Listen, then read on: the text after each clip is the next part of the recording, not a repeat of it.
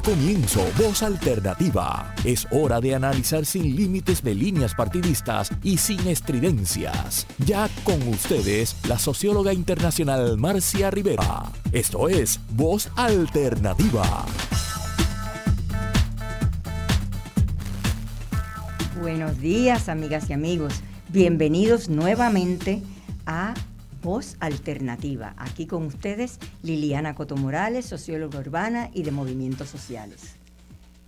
Estamos hoy en otro de los programas de la serie Construcción de Soberanías desde las Bases Comunitarias, producido por Vamos, Organización Política Comunitaria eh, que trabaja con comunidades y con la concertación. Ya pronto vamos a explicar todas estas cosas nuevamente.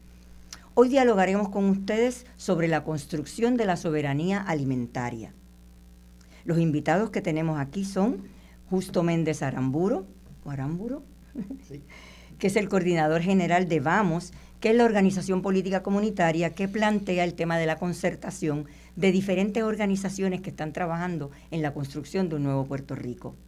También tenemos con nosotros a Jan Pagan Roy, vicepresidente de Boricua de Agricultura Ecológica y también del proyecto El Josco Bravo.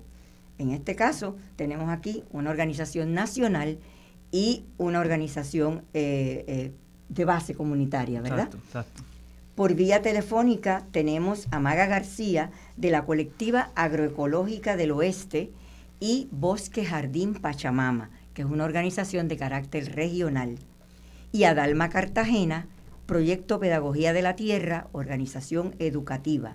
Y también presente aquí con nosotros tenemos a Mili Cortés Quijano y a Edwin Rivera, que son del proyecto económico Agrivamos. Así que tenemos casa llena y además tenemos a Jesús y Vázquez y Katia Avilés desde Escocia directamente. Están allá en Escocia, donde están eh, reunidos todos los diferentes, ¿verdad? los países que se han dado cuenta que si no arreglan este asunto de las políticas sobre el, planeta, podemos desaparecer ya como planeta. Cada una de estas organizaciones, como ven, nacional, regional, educativa, económica, etcétera, eh, nos van a presentar cuál ha sido, es su organización, cuándo se originó, eh, qué objetivos tienen, qué extensión tienen, ¿Por qué es importante una organización de esta naturaleza? ¿Quiénes trabajan ya en ella? ¿Qué cuerpos están comprometidos con ella? Y cómo ustedes, la audiencia, pueden sumarse a sus esfuerzos. El concepto que une esta serie de soberanías, construcción de soberanía desde, eh, desde las comunidades, es el concepto de que ya en Puerto Rico se está realizando todas esas cosas que mencionamos en las ideas del Puerto Rico que queremos, el Puerto Rico que va a ser, el proyecto de país, que ya hay acciones performativas, se introduzco, ¿verdad?, como socióloga este concepto, que significan acciones que realizan hoy lo que estamos diciendo que queremos para el futuro y para el futuro de nuestro país.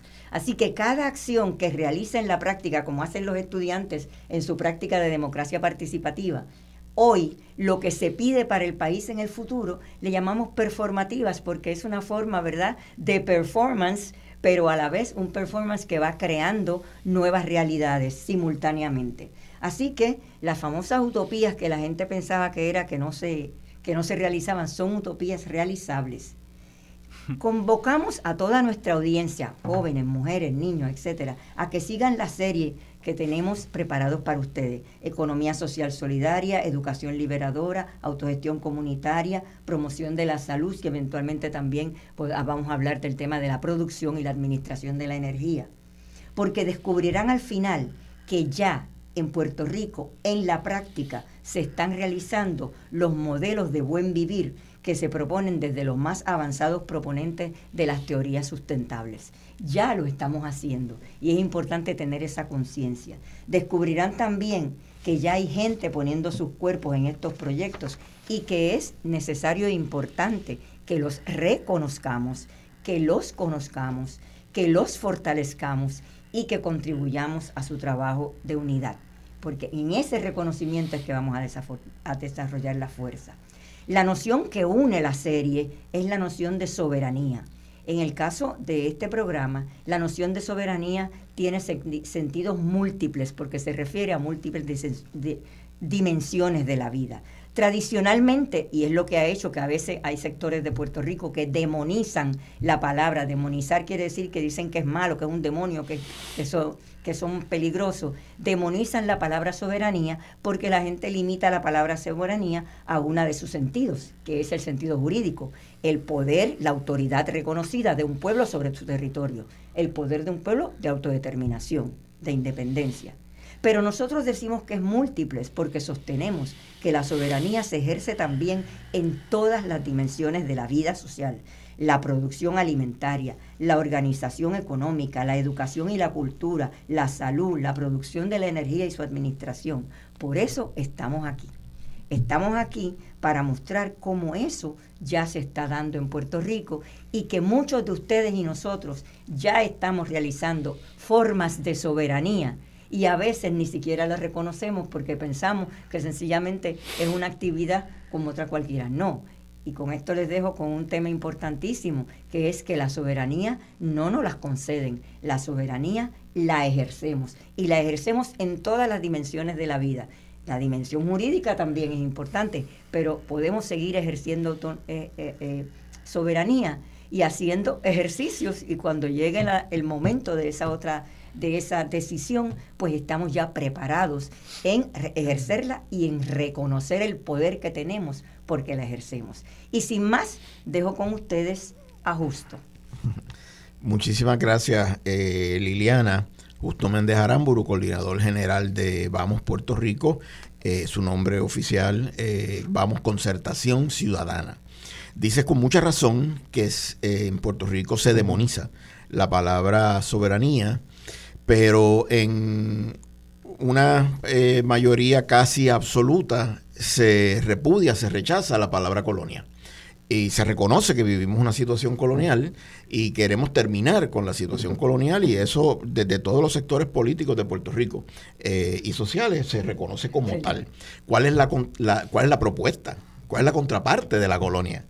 Eh, solamente hay una, que es la soberanía. No quieres ser colonia, ¿qué vas a hacer? Eh, para salir de la, de la, situación colonial, pues eh, ejercer la soberanía. Y vamos, eh, Concertación Ciudadana es un, es, un, proyecto político, educativo y social que trabaja para terminar la situación colonial de Puerto Rico desde un acercamiento un tanto diferente, que es la colonia que llevamos por dentro las puertorriqueñas y los puertorriqueños. Es esa descolonización íntima, esa descolonización personal en comunidad que entonces nos permita organizarnos para movilizarnos hacia la terminar con la colonia como de la única forma que existe, construyendo la soberanía. Eh, y el primer acto de soberanía que nosotros eh, trabajamos es acercarnos a ella desde un paradigma, desde un modelo mental soberano. La soberanía no se pide, porque si no te la conceden. Entonces, la soberanía se ejerce. Es un acto colonizado pedir la soberanía. el acto soberano es ejercerla. Y vamos plantea que a través de las bases comunitarias es que se construye esa soberanía y planteamos varios pilares fundamentales, de los cuales vamos a estar presentando cinco en esta serie que Liliana eh, acaba de anunciar, uno eh, por mes, cada cuatro semanas, gracias a la colaboración de la queridísima compañera Marcia Rivera, que nos, que nos ha abierto esta maravillosa eh, posibilidad. Gracias, Marcia, que sé que nos estás escuchando desde allá, desde Montevideo, eh, en, Uruguay. Y esos pilares de construir un país eh, soberano es un país que produce y consume su alimento y que para que sea alimento, pues entonces debe tener las prácticas agroecológicas para que no sea la comida que venden en los fast food. Eh, sino alimento, eh, que a base de esa producción eh, alimentaria entonces desarrolla su economía con una ética social y solidaria, queriendo decir que no hay explotación de una persona a otra, sino que hay solidaridad y, y una relación donde todas las personas ganamos. Eh, educación liberadora, que nos explique que si somos capaces de producir nuestro alimento y desarrollar nuestra economía desde la base comunitaria, somos capaces de ir por lo demás. Así que tomamos la decisión de vamos por lo demás. A través de la autogestión comunitaria, la promoción de salud y, otros elementos fundamentales en eso que en Vamos llamamos el modelo de transformación que Vamos propone para Puerto Rico. Pero todo comienza por una pregunta que la gente nos hace, y si cambia la situación política en Puerto Rico, ¿qué vamos a comer? Pues ese es el primer ejercicio que hay que trabajar. El segundo es de qué vamos a vivir. Pero el primero es, ¿nos vamos a morir de hambre? Pues no, eh, no nos tenemos eh, que morir de hambre. Y de ahí entonces la primerísima propuesta de Vamos es la construcción de soberanía alimentaria. Pero Vamos no se lanza a hacer todas estas actividades eh, políticas sociales y económicas, sino que concerta, establece alianzas con las organizaciones que realmente son las eh, que, dominan eh, el, área de, de, productividad. Y vamos, reconoce como las organizaciones especialistas en, Puerto Rico en el tema de la soberanía, soberanía, alimentaria a varias de las que están presentes, a la Organización Boricua de Agricultura Ecológica, al Instituto para la Investigación y Acción en Agroecología, a la colectiva agroecológica del Oeste, eh, el Josco Bravo que ha sido tan, tan fundamental en Puerto Rico, el Bosque Jardín Pachamama y la compañera Dalma Cartagena que viene desde el inicio de toda esta actividad, una de las promotoras de la agroecología en Puerto Rico, que ha tenido una serie de proyectos importantísimos eh, fundadora de Boricua, eh, la escuela eh, en Botijas, uno en Orocovis, ahora la finca en el Cacao, ha formulado el proyecto Pedagogía de la Tierra. Todas estas personas van a estar interviniendo hoy en, algunos momentos del programa, así que comenzamos con el compañero vicepresidente de, de, Boricua, fundador. Cofundador y colíder de el Josco Bravo con la pregunta ¿qué es eso de soberanía alimentaria? Mira, eh, soberanía alimentaria es que el pueblo tenga poder pleno sobre eh, la producción de alimentos y la alimentación. Y no solamente, y no solamente poder pleno, sino que eh, esa capacidad de producir y abastecernos de alimentos, mm. salvaguardarla a largo plazo. ¿Verdad? Y yo creo que solamente basta con contrastar nuestra situación actual para poner de perspectiva ¿verdad? la escasa soberanía alimentaria que cuenta Puerto Rico, ¿verdad? Donde solamente eh, se produce un 10-15% eh, de los alimentos que consumimos y esas estimaciones vienen antes de María, ¿verdad? Y, hay que ver cuánto se produce luego de, la devastación del huracán. Así que 90-85% de lo que nos comemos todos los puertorriqueños y puertorriqueñas en, en el plato de comida viene eh, importado por barco. Así que esa es la seguridad que tenemos de la alimentación. Dependemos de que el barco, el transportista, el importador decida enviarnos comida. Y eso hasta el momento ha sido bastante, eh, lo damos por, eh, por sentado, lo damos por hecho.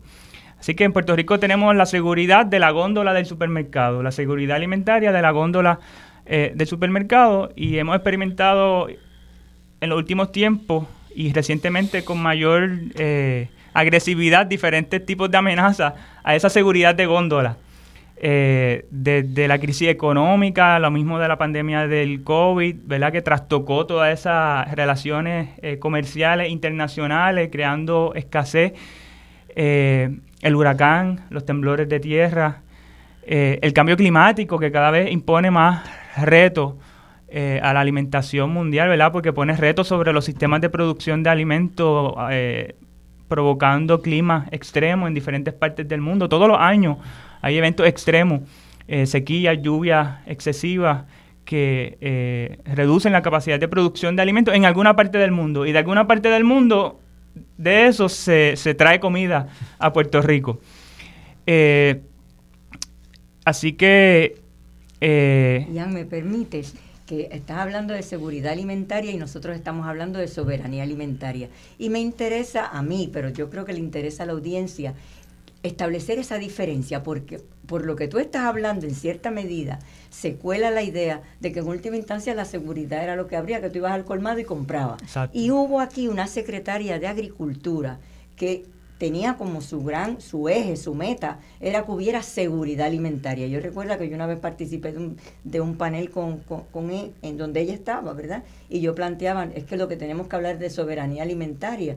Pero entonces hay esta idea que se vendió realmente al, al pueblo de que lo la meta es seguridad alimentaria. Y yo creo que es importante que empecemos a establecer esa distinción entre esa llamada seguridad alimentaria y la soberanía alimentaria que se plantea en tu concepción. Sí, definitivo, ¿verdad? Y depende de quién le pregunte, depende de quién lo defina, porque para mí seguridad alimentaria es igual a soberanía alimentaria, pero para mucha gente no. Y por eso hacemos la distinción de lo que proponemos entonces soberanía alimentaria para diferenciarlo de los otros conceptos que se ha venido trabajando eh, desde, desde, el gobierno eh, también. Generalmente. Eh, según esa definición de seguridad alimentaria a medias, pues sí, tenemos seguridad alimentaria según ellos, a medias, ¿verdad? Porque en mayor o menor medida vamos al supermercado y por el momento encontramos algo de alimento. pero esa abundancia es totalmente artificial. ¿Verdad? Y, con estos retos cada vez más intensos que nos presenta el mundo, el planeta Tierra del siglo XXI, con las diferentes crisis sociales, políticos y ambiental específicamente, que para mí es el más eh, apremiante, eh, pues se hace más urgente que nos ocupemos nosotros como boricuas pues, de nuestra soberanía alimentaria. Y, y, y empieza por empezar a producir nuestro alimento, ¿verdad? Que el poder de que ese alimento llegue a nuestra mesa sea nuestro como pueblo y no del importador o no de los intereses económicos, que cuando llegue el momento en el que venderle a otro lugar sea más rentable, le venderán a otro lugar y no dirán, ahí bendito los puertorriqueños. La única forma de salvaguardar eso es produciendo y velar nosotros como pueblo nuestra propia alimentación. Entonces decía que soberanía alimentaria es tener el poder pleno sobre la producción de los alimentos, pero también asegurar esa capacidad a largo plazo. Así que hay unos elementos de sustentabilidad. Porque si decidimos eh, producir las habichuelas que no comemos en el arroz y habichuelas, pero esa producción depende excesivamente de insumos externos que posiblemente vienen en el mismo barco que hoy vienen las habichuelas que se producen fuera de Puerto Rico, pues básicamente estamos en el mismo nivel de vulnerabilidad. Si dependemos excesivamente en nuestra supuesta soberanía alimentaria para producir nuestras habichuelas de fertilizantes que vienen de afuera, de plaguicidas que vienen de afuera, de semillas que vienen de afuera, pues si deja de venir el barco que trae las habichuelas, va a, dejar de venir el barco que trae el fertilizante, que trae el plaguicida, que trae la semilla. Así que eh, tenemos que llevarlo a otro nivel de soberanía, ¿verdad? Y es lograr una producción que sea lo más autónoma posible que dependamos en lo menos posible de, de, de, y no es un nacionalismo superficial, es una cuestión de sustentabilidad. Eh, empezar a utilizar sistemas más sustentables de producción de fertilizantes orgánicos, que también resuelve un montón de otros problemas, eh, producción de composta, empezar a reciclar esos residuos que se están convirtiendo ahora mismo en un problema, rellenando los vertederos, provocando problemas ambientales. Pero igualmente, ¿cómo uno asegura que esa producción eh, de alimentos soberana sea a largo plazo, protegiendo los recursos.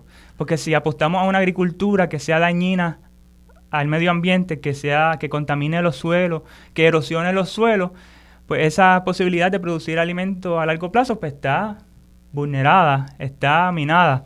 Por lo tanto, tiene que ser una agricultura conservacionista. Y no solamente conservacionista, una agricultura que sea restauradora, porque ya, hemos llegado a, los tiempos en el que nos toca restaurar el desmadre que hemos hecho hasta, hasta la fecha. Así que no basta solamente con una agricultura, productiva, tiene que ser conservacionista y, restaurativa. Que igual podamos producir esa habichuela hoy, la, la, podamos producir mañana, la podamos producir en 10 años y que, la podamos, y que podamos pensar a largo plazo. Yo pretendo que la humanidad siga en este planeta por los próximos siglos, pero no estamos actuando así. Hoy día estamos actuando solamente como que la humanidad va a estar el año que viene. pero con todas estas amenazas del calentamiento global y del cambio climático, realmente no tenemos certeza de que si esta eh, humanidad va a poder existir en 50 o 100 años. Y la soberanía alimentaria tiene que contemplar eso. ¿Y cuál es la solución? ¿Cuál es la herramienta para alcanzar la soberanía alimentaria? La agroecología, que básicamente es una nueva relación con la tierra, una relación con la tierra, unos principios que básicamente eh, resguardan todos esos elementos que le acabo de decir, de tener poder pleno sobre eh, la producción de alimentos y que se haga de una forma sustentable. Igualmente eso tiene que incluir hacerle justicia al que trabaja la tierra, a los agricultores y agricultoras, porque si seguimos explotando eh, a, la, gente que produce, pues no hay futuro, eh, no va a haber, no se está salvaguardando esa posibilidad de producción a largo plazo, porque nadie va a querer ser agricultor si, si, si no encuentra una vida digna a través de, la, de trabajar la tierra. Entonces, ¿de qué manera Boricua y Josco Bravo asumen esta realidad que tú nos acabas de explicar que tan, tan, tan emotiva y eficientemente, cómo lo asumen eh, y, y, verdad cómo nuestra audiencia puede conectarse con esas iniciativas. Definitivo. Mira, la, la, la organización Boricua, con acento en la A, la organización Boricua. ¿Es con K o con C? Con C. Ah, eh, la Organización Boricua de Agricultura Ecológica es una organización pionera que ya tiene más de 30 años, eh, de base campesina, que fueron propios agricultores y agricultoras que se juntaron hace más de 30 años por unas eh, preocupaciones eh, increíbles que había en, torno al medio ambiente y en torno al desarrollo de esta nueva visión, bueno, ni tan nueva, porque muchas de las cosas que nosotros hacemos es rescatar conocimiento ancestral. Eh, nueva en, nombrarla de esa forma, porque nuestros viejos, nuestros campesinos jíbaros y jíbaras hacían en gran medida agroecología, pero no se llamaba así de esa forma. Nosotros venimos a reafirmarnos en esa forma, en esas nuevas eh, eh, relaciones con la tierra. y fue una organización que, ha tenido la misión durante estos más de tres décadas en, en hacer apoyo solidario, ayudarnos uno a los otros y promover a diferentes niveles el desarrollo de la agricultura sustentable y la agroecología. Eh, hemos estado insertados en luchas ambientales, hemos estado insertados en luchas agrícolas, en defensa de las tierras agrícolas del país, que tan amenazadas han estado siempre. Eh, ¿Y, el Josco? El Josco Bravo es una organización que, que, que lleva ya más de 10 años también. Y tiene diferentes componentes. El Josco Bravo una finca que produce comida y ese es nuestro sustento económico. Somos agricultores y agricultoras en el Josco Bravo. Pero igualmente hace ya ocho años venimos desarrollando una escuela de agroecología. Una escuela de agroecología porque nos hemos dado cuenta que hay una nueva generación de jóvenes y no tan jóvenes que quieren ser agricultores, pero no necesariamente existen las vías o no existen eh, los medios eh, o, las respuestas institucionales para aquella persona que quiera dedicarse o que quiera convertirse en un agricultor o agricultora, formarse como tal. Así que desde hace ocho años básicamente hemos venido eh, creando una serie de currículos desde la Escuela de Agroecología de los Cobrados para brindarle ese recurso tan importante de convertirse en un agricultor o agricultora. Es una escuela formadora de agricultores y agricultoras en el Josco Bravo. Y ya en los últimos ocho años hemos graduado más de 600 agricultores desde una plataforma agroecológica. Eh, así que, pues nuestra misión es, y yo creo que le puedo, la, puedo decir que ambas, tanto del Josco Bravo como de la organización Boricua, es eh, recampesinar a Puerto Rico y agroecologizar a Puerto Rico, ¿verdad? En, siempre en dirección hacia la soberanía alimentaria. Pues yo tengo dos preguntas. Vamos a imaginarnos que hay una audiencia aquí, hay unas cuantas personas que están eh, interesadas en este tema, unos porque tienen sus reservas y otros porque también quisieran incorporarse. Ay, tengo la posibilidad de comprar un cantito de tierra, quiero empezar a sembrar y quiero orientarme bien. Eh, me parece que ya pronto vamos a tener nuestra nuestro eh, pausa. nuestra pausa y quizás en la, en la próxima sección nos puedes decir, número uno, cuáles han sido las inquietudes, las preocupaciones mayores que la gente te dice para decir esto no es posible. Y segundo, aquellos que quieren que se haga y no saben cómo, cuáles son las cosas que pueden hacer para lograr también ser parte de estos proyectos. Y hasta después de la pausa, nos vemos amigos.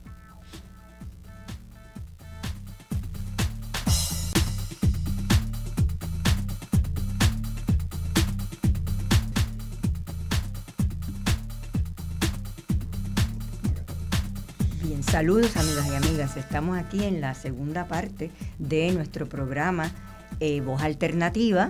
Eh, nuevamente le damos la gracias a Marcia porque podemos estar aquí.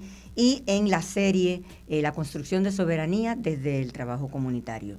Hemos hablado, ¿verdad? Justo mencionó el tema de la importancia de que esa construcción de soberanía es es un acto de voluntad. No nos dan la soberanía porque el que, el que pidamos la soberanía es un acto colonial. Y habló de cómo vamos, intenta integrar todos estos grupos que están haciendo el área de voluntad, de soberanía, en este caso la alimentaria. Y nos explica por qué escogimos la soberanía alimentaria como la primera, por ser el baluarte de la alimentación. Eh, tenemos también a Ian que nos ha dicho eh, que es importante que sea una soberanía productiva, conservacionista y restaurativa. Y nos quedamos también hablando del tema de qué dificultades ha encontrado en comunicar esta idea de que eh, este tipo de agricultura es la más eficiente, porque generalmente eso es lo que, lo que cuestionan, que no sea eficiente. Y segundo, aquellos y aquellas que están en la audiencia y que están interesados en, tener una finca, eh, de qué manera se pueden conectar con estas organizaciones y con las próximas que estamos discutiendo aquí. Luego de él viene Maga, que nos va a hablar de un trabajo de cómo estructurar el trabajo a nivel regional.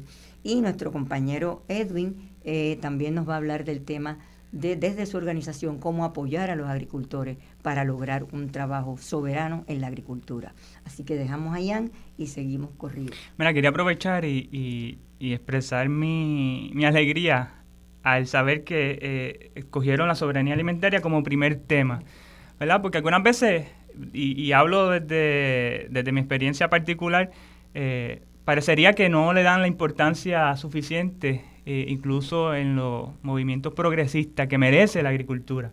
¿verdad? Porque como dice un amigo Salvador Tío, la agricultura no lo es todo, pero sin la agricultura no hay nada.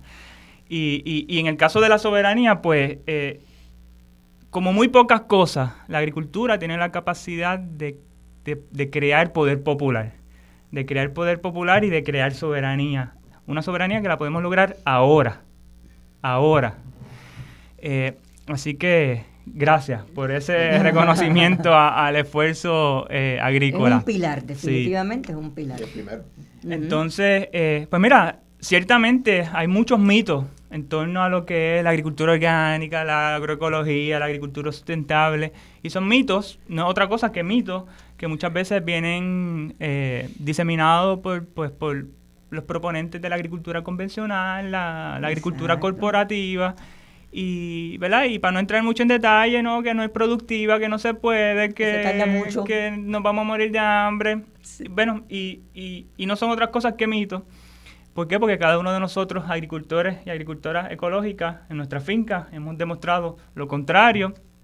Eh, la, propia ciencia, la propia academia, ya hemos demostrado, eh, pues, eh, que son solamente mitos falsos eh, la capacidad que tiene la agroecología, eh, incluso la agricultura orgánica, y eso puede ser tema de, para otro momento, eh, de alimentar el mundo, pues ya eso está más que esclarecido y, y, y, concluido. La capacidad que tiene de, de alimentar a los siete mil y pico de millones de habitantes que tiene el planeta Tierra, la agroecología.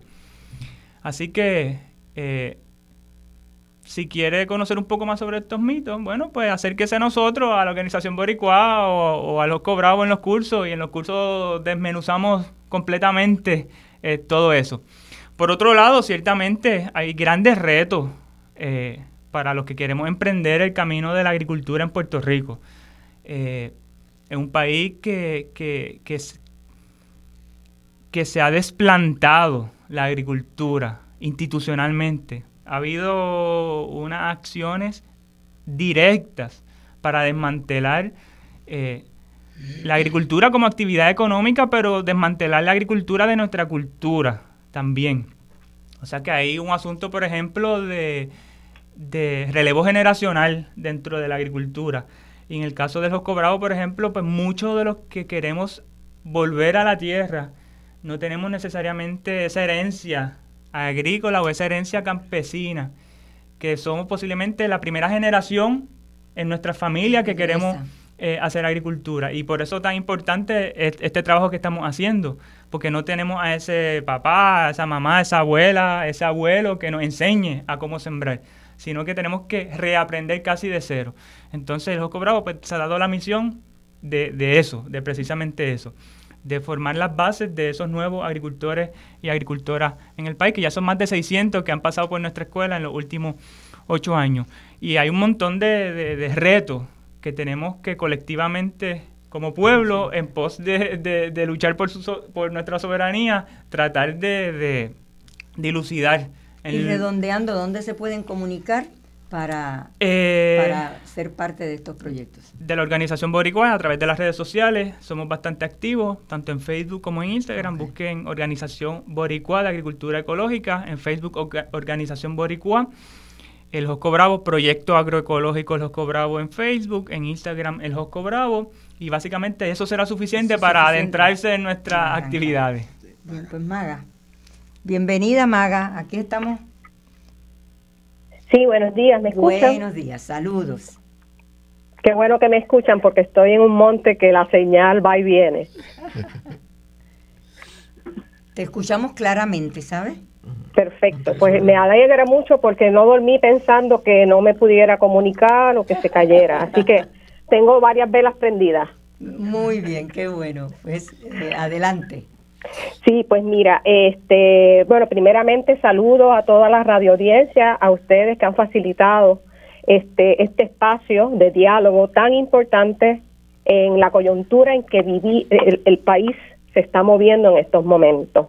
Eh, yo creo que Ian ha hecho un excelente resumen de que, pues, poquito a poquito y como las hormigas, eh, hay ya iniciativas y procesos y hubo eh, pioneros y visionarios que ya sabían eh, desde una mirada ambientalista lo que podía afectar a, la, a la agricultura, ¿no? Y no solamente a la agricultura, hablamos, como acaba de decir Ian, que todo gira en torno a la agricultura. Yo lo voy a llevar un poco más, todo gira en torno a la semilla. Si no hay semillas, no hay agricultura. Entonces, todos esos elementos que afectan eh, en la actualidad a las semillas eh, también es parte de este diálogo. Y como dice este, el compañero Ian, bueno, pues todos esos jóvenes y todas esas personas eh, que se acercan al HOSCO, que se, que se acercan a la escuela, tienen la oportunidad de desmenuzar, de explorar, de, de, analizar críticamente todos esos mitos que escuchamos, que si se puede, que si no se puede, eh, incluido pues la historia del país. Puerto Rico siempre tuvo agricultura de subsistencia. Yo tuve la oportunidad de crecer en una finca agrícola eh, en donde prácticamente se producía todo, excepto arroz en grandes cantidades, aceites y quesos que no fueran el nativo. Así que en eh, mi, mi, mi experiencia de niña y adolescente fue crecer en un modelo de familia extendida con base agrícola en donde todo el mundo producía un poquito de cada cosa, ¿no? Así que este en el caso pues de la invitación de hoy eh, estoy hablando como portavoz de la colectiva Oeste Agroecológica, justo me le cambiaste el nombre, es al revés, la colectiva Oeste Agroecológico, eh, en donde es una iniciativa desde la organización Boricua, porque volvemos, la organización Boricua lleva más de 30 años en donde un grupo de agricultores y ambientalistas vieron, tuvieron esa visión eh, de que en Puerto Rico si se seguía con todos los procesos que en ese momento estaban ocurriendo, y Liliana, tú sabes, porque eres socióloga, que los cambios sociales toman décadas. Y ahí es donde estamos nosotros. Exactamente. Estamos ahí, pero a la misma vez tenemos no sé cuántos retos porque yo perdí la contabilidad, ¿no?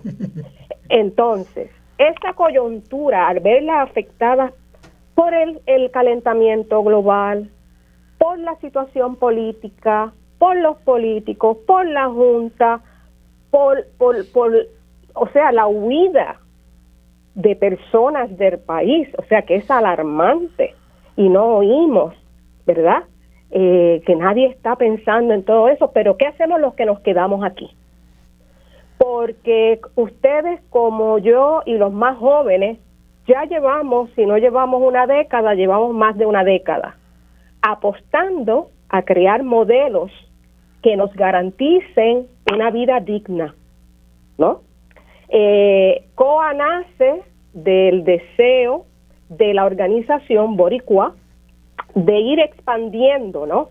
Eh, aun cuando la organización tiene miembros de todo el archipiélago, eh, incluyendo eh, Vieques, Culebra no estoy segura, pero Vieques sí, eh, como ya las personas que, como en mi caso, yo fui formada por la organización Boricua y no me pidieron nunca un centavo. Fueron a través de talleres educativos, experiencias este, campesino a campesina, eh, experiencias de hacer, que es de la manera en el que ocurre la agricultura. O sea, eh, por la pandemia hemos estado alimentando el intelecto desde todos estos ángulos de la, de la producción agrícola sana, pero la realidad es que si no se siembra, el que no pone las manos, pues no va a haber un gandul, vamos. Este, por lo tanto, ante esta necesidad de ir impactando a, a, la gente de este país, de la isla de Puerto Rico, eh, la organización parte de un proyecto, un piloto, en donde en la actualidad hay eh, cuatro, cinco eh, iniciativas o eh, intentos de regionalización y lo, y lo decimos como intento porque cada, cada región acorde a donde están estos grupos de personas tiene asuntos que no necesariamente aplican, ¿no? El que está en un área seco tiene unos retos distintos a en donde yo estoy, que es que aquí llueve, cuando llueve, eh, esto es, o sea, eh, meses de lluvia. Así que en el caso del oeste, COA, eh, y COA tiene ese, ese nombre, ¿no? La COA es un instrumento de labranza de origen indígena y la mayor parte de los cultivos que pueden ofrecerle al puertorriqueño y a la puertorriqueña esa soberanía de la que estamos hablando son precisamente esas semillas que vinieron con los indígenas, como es la yuca, como es el maíz, como es la bichuela, como es la piña, y por ahí seguimos y hay una lista donde creemos, ¿no? Y luego, posterior, pues a raíz de la, de la colonización de los europeos, el resto de las cosas que nos entran. Es decir, todos esos cultivos son los cultivos que a las semillas estar en la isla, nos ofrecen la primera eh, alternativa para tener las semillas y crear esa soberanía alimentaria. Así que entonces, eh, en el proceso del oeste, en la actualidad somos seis fincas y cada finca ya tiene conectado, o vamos a decir, de, esos de esas seis fincas, eh, cuatro de ellas ya estamos conectadas a otros proyectos de base comunitaria que no necesariamente eh, tienen que ver con siembra, pero sí tienen que ver con el hambre que ya existe en el país. ¿no? O sea, porque pensamos que todo el mundo puede hacer en Puerto Rico tres comidas, que es lo mínimo que establece las Naciones Unidas. Y eso desde María, luego los huracanes y ahora la pandemia, que son parte de los retos que han ido creando otros obstáculos, sabemos que aquí hay personas y hay familias que no necesariamente tienen acceso a alimento, tienen acceso a comida. Y ahí es donde entra esa diferencia de la seguridad. Yo le llamo seguridad parcial o seguridad que depende de, de, una dependencia. Por lo tanto, como decía Ian ahorita, eso está pegado ahí con, con saliva. O sea, porque eso, si no viene el barco, si, primero, si no nos venden, luego, si no hay problemas con el barco, si no hay ningún otro problema, bueno, pues por lo menos pueden llegar ciertos cultivos. Eh, y este tema de esa diferencia, o sea, en Puerto Rico verdaderamente de lo que deberíamos estar hablando es de la inseguridad que existe, que la tenemos y que está basada en ese porcentaje de producción que bien Ian mencionó al principio. En los diálogos de los últimos años se ha establecido que aunque soberanía y seguridad pueden eh, tener vamos a decir, eh, significados parecidos y similares, los campesinos indígenas del planeta establecen que sin soberanía no puede existir seguridad. O sea, no es que no están conectadas, pero sin, si nosotros no tenemos acceso a los recursos, a la semilla, y eso pertenece y es accesible a nosotros, ¿no? Que son volvemos parte de esos retos, pues entonces seguimos alimentando la inseguridad.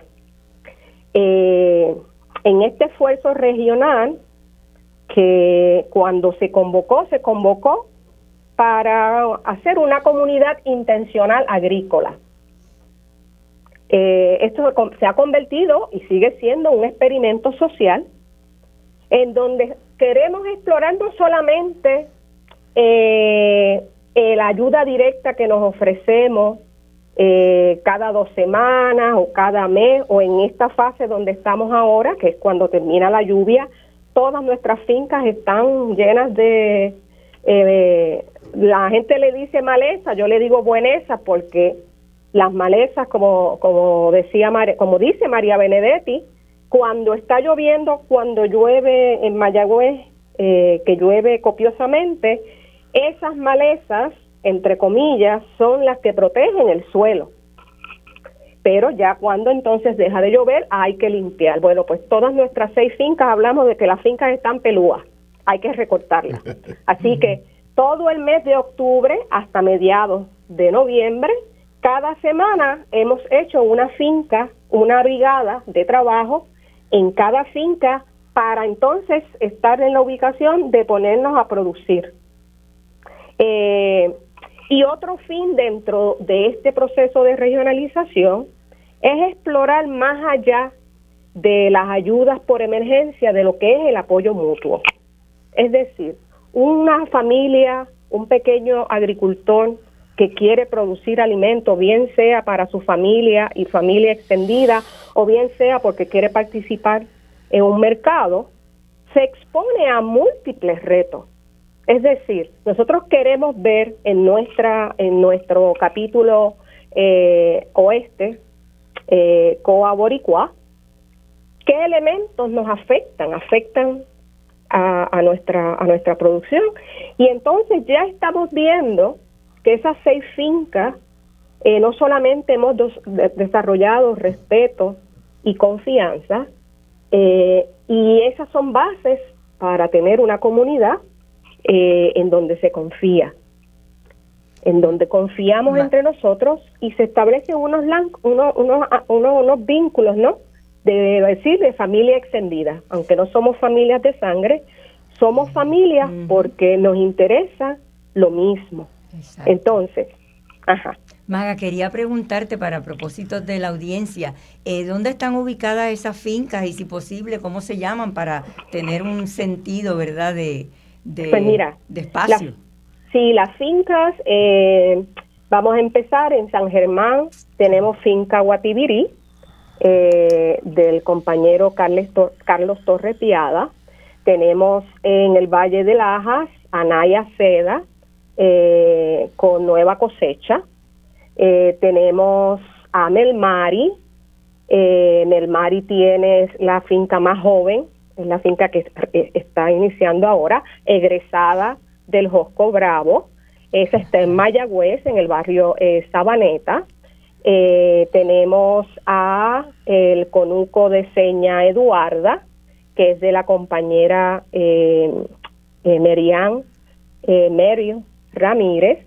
Eh, tenemos la finca además de Gudelia y Wilson, que es la finca ostosiana, también en Mayagüez. Así que tenemos eh, tres en Mayagüez, una en San Germán y otra en Laja, Cabo Rojo. Excelente. Y, y, muchos de ellos, ¿verdad? Eh, estudiantes o del Josco o de Boricua de estas escuelas, de manera que también la audiencia ve cómo está viendo una reproducción de, conocimiento y de saberes y una transmisión. Me, eh, me gustaría comentar que eh, dentro de los esfuerzos de la organización Boricua, eh, y, Maga está hablándonos de estas brigadas de apoyo entre fincas, está el comité de apoyo al agricultor y a la agricultora que coordina el compañero Edwin Rivera que está aquí. Si pudieras hablar, Edwin, un poquito de eh, los, los, propósitos del comité, lo que, lo que se persiguen y demás. Gracias. El, comité eh, se nutre de miembros de la organización Boricua de forma voluntaria, nos reunimos periódicamente eh, y buscamos las maneras de cómo apoyar a los agricultores y agricultoras en su trabajo diario ya sea eh, compartiendo conocimientos de conservación de semillas, y cuando hablo de semillas no solamente semillas vegetales, hablamos de semillas de animales también. Eh, el, ganado criollo, eh, cómo preservar esas semillas de, esos animales que, que se han adaptado al clima de Puerto Rico y cómo seguir procreando esos animales para, uso y beneficio de los agricultores. Eh, y coordinamos brigadas eh, entre, entre agricultores, nos prestamos herramientas, procuramos llevar herramientas y dentro de, durante las brigadas eh, no solamente es trabajo físico, sino que hay luego de la brigada un compartir y un diálogo de temas pertinentes a los agricultores. o sea, que, que hay un poquito de todo hay mucho eh, compartir de conocimiento de campesino a campesino, miramos las necesidades de los agricultores. Eh, por ejemplo, en estos tiempos de cambio climático que llueve más torrencialmente y hay periodos más extensos de sequía, pues estamos mirando eh, que hay que tener abastos de agua suficientes para esos periodos largos de sequía. Pues estamos mirando qué agricultores requieren eh, cisternas y junto con la coordinación nacional estamos trabajando en un proyecto para poder suplirle alguna ayuda de cisternas a esos agricultores que, puedan estar en esa necesidad. O sea que se trabaja en, conjunto con la coordinación nacional para ver las necesidades de los agricultores y poder suplir en la medida que podamos dentro de los recursos de la, de la organización. Eh, la participación en el comité es voluntaria de los miembros de Boricua. O sea, se le hace un, llamado a, los miembros para que participen en, las reuniones del, comité.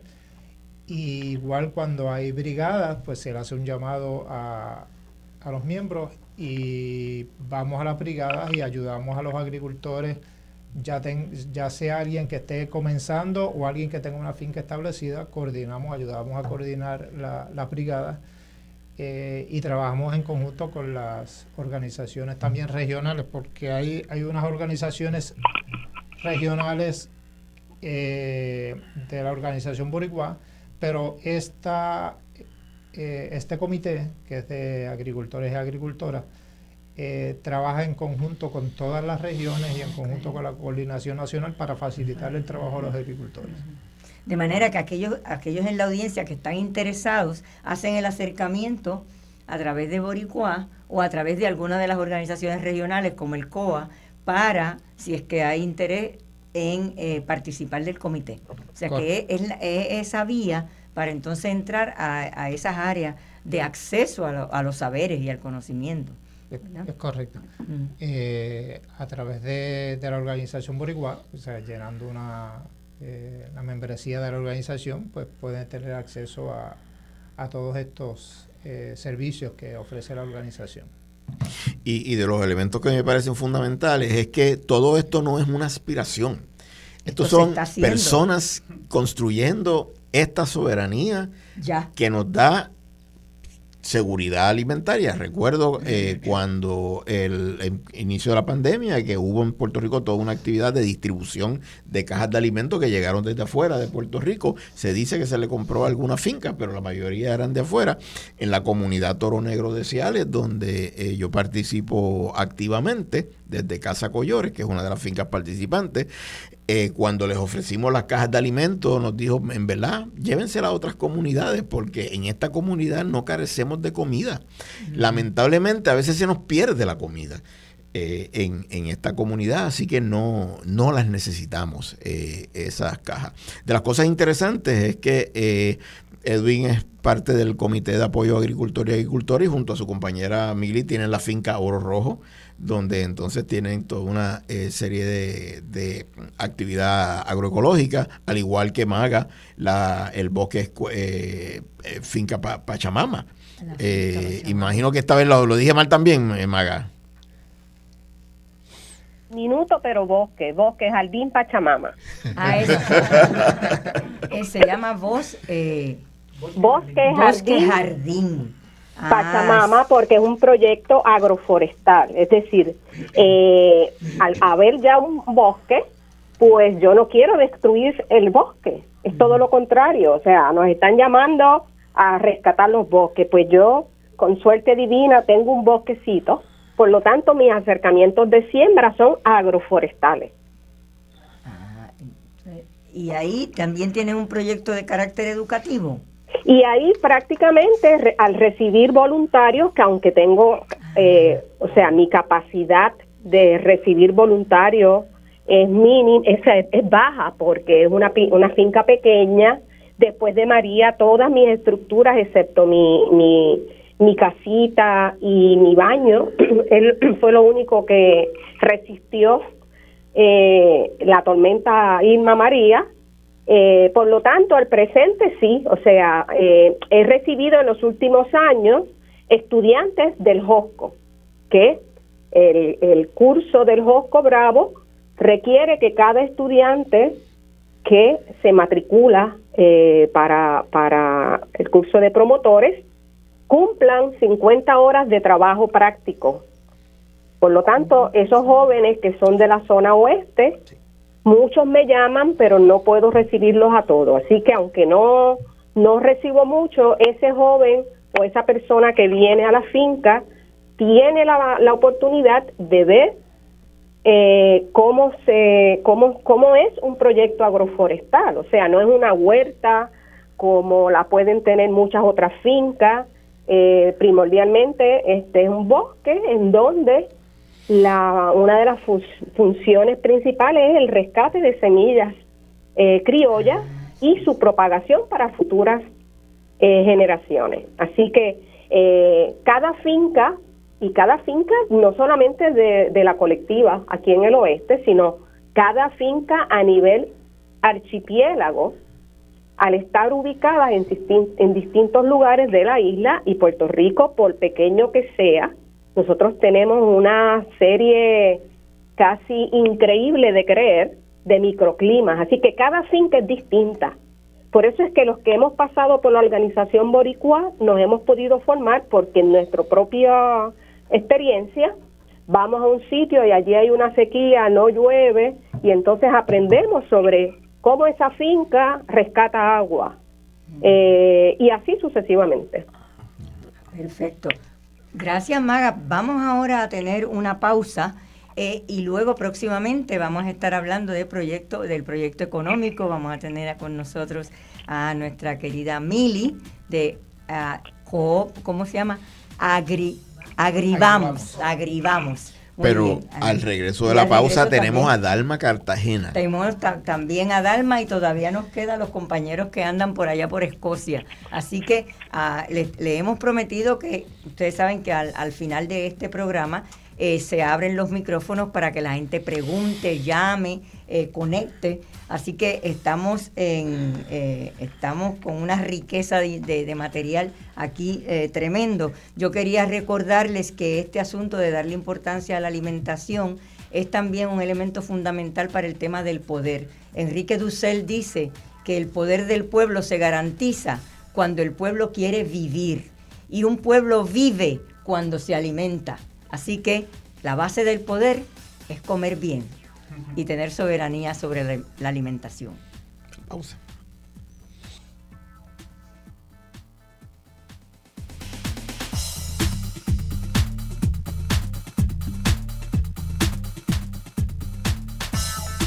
Buenas amigos y amigos, nuevamente aquí con ustedes. Hemos estado eh, compartiendo con la compañera eh, Maga quien nos ha hablado del proyecto COA, que es un proyecto, eh, uno de los proyectos pilotos que ha nacido de Boricua y que tiene un carácter regional y eh, nos ha contado todas las diferentes eh, actividades que se hacen.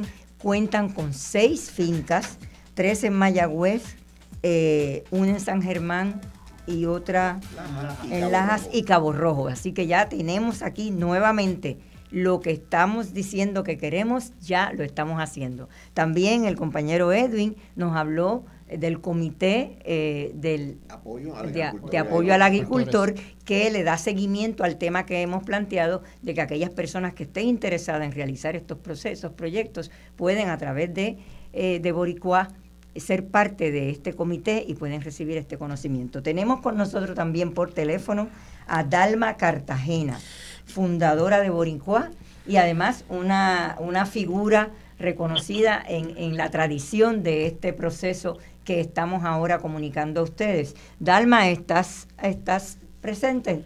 Sí, como no, Bien, bienvenida. El micrófono es tuyo. Dalma, eh, aquí justo me gustaría robarte unos segundos eh, para reconocerte, eh, porque siempre sabes lo mucho que te admiro eh, lo mucho que te, que te respeto y te quiero. Dalma eh, es de las personas del grupo aquel que hace treinta y tantos años se propuso eh, sembrar la agroecología en, en Puerto Rico. 33 exactamente. ¿Cuánto? 33. 33 años, pero además cumplió una larga jornada como maestra de agroecología en la escuela pública en el barrio Botijas 1 de, de Orocovis, de la cual se retiró, y ahora está en la finca Cacao, eh, también eh, continuando la, la obra. Eh, y a través del proyecto Pedagogía de, de, la Tierra. Y en esta próxima semana va a recibir un reconocimiento eh, como el reconocimiento eh, Rafael Cordero, que otorga la Fundación, Rafael y Eloísa Cordero, eh, que otorga la Fundación Comunitaria de Puerto Rico, que lo, le otorga un, premio también en metálico, en dinero que ella ha pasado para adelante.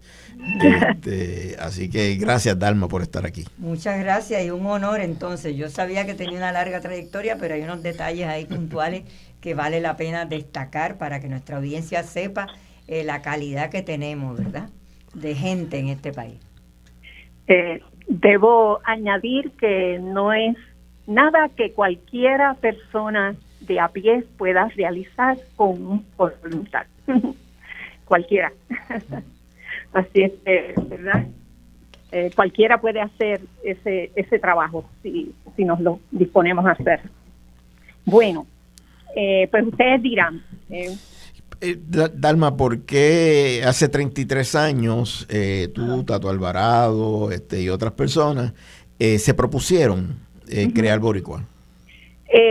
pues mira, fíjate, en ese, en ese momento se hablaba eh, en esa década se hablaba mucho de, de los efectos de que tenía el calentamiento global sobre la capa de ozono. Y esa fue nuestra primera nuestra primera preocupación. Cómo eso nos iba a impactar recuerdo que comenzamos con una con un taller en cómo proteger la capa de ozono. Y ahí quedamos todos enganchados.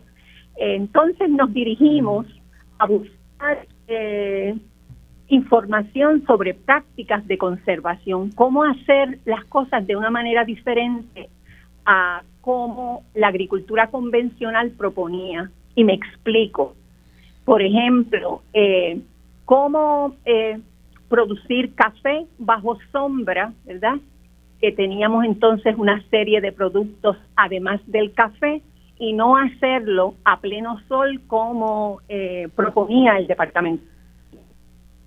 Entonces fue esa búsqueda de alternativas de cómo primero tener alimentos sanos, libres de sustancias tóxicas, plaguicidas y fertilizantes químicos, y cómo a la vez podíamos proteger el medio ambiente, diríamos el río, eh, eh, el aire, el mismo suelo, cómo podíamos hacer eh, prácticas de conservación para, para no estar tan expuestos a la erosión.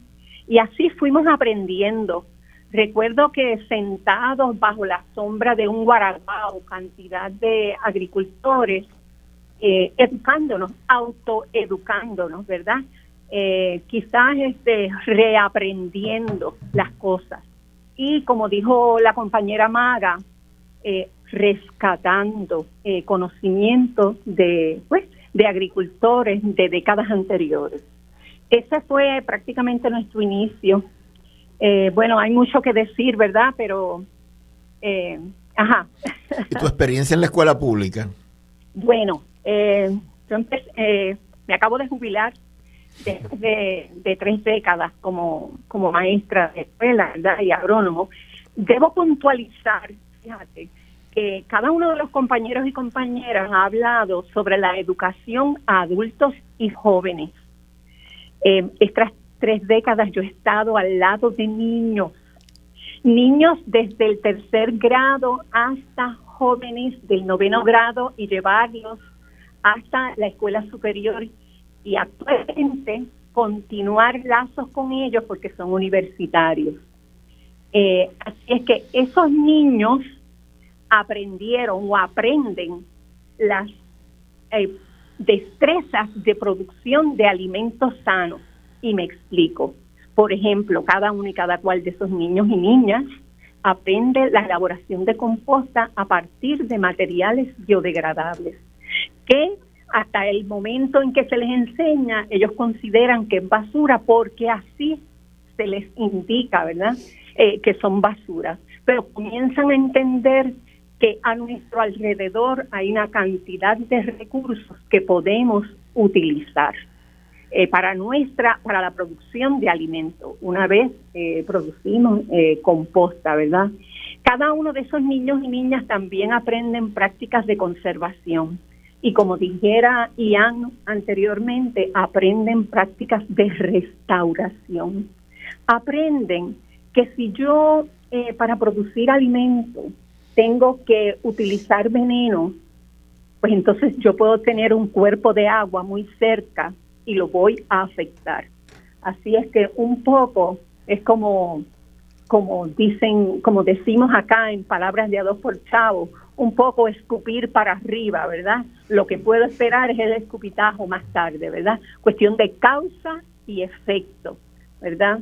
Así es que niños y niñas, durante 20 años, hablamos que en algún momento la escuela eh, tuvo matrículas de 400 estudiantes, eh, terminando a los 20 años, o sea, 20 años después con matrículas de 200, pero si cada año yo impacto la matrícula total de la escuela porque están expuestos a observar lo que se hace y eso tiene un impacto sobre cómo esos niños ven el mundo.